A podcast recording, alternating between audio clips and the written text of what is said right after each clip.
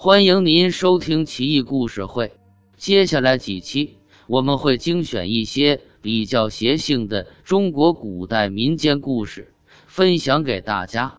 《怪事奇闻录》第一百九十六期：齐生读书。广东有一读书人叫齐生，性子极为暴躁，一读起书，谁也不能打扰，若扰之，则其暴怒，甚至拳脚相加。有一回夏天深夜，他在屋中读书，天气闷热，便到凉亭挑油灯读书。不久，从远处走来一人，披头散发，血口龇牙，黑眼白面。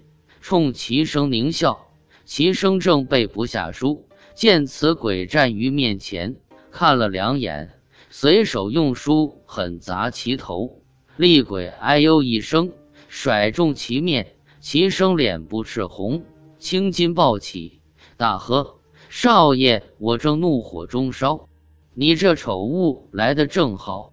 遂张牙舞爪冲厉鬼扑去，抓住其头发。一顿拳脚，打得厉鬼鬼哭狼嚎，边逃边叫。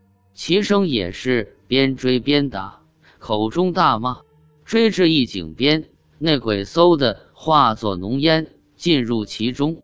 齐生在井边破口大骂，直至天亮方才回去。此事过后，人常说道：“齐生读书，鬼神莫犯。”这正是鬼也怕恶人啊。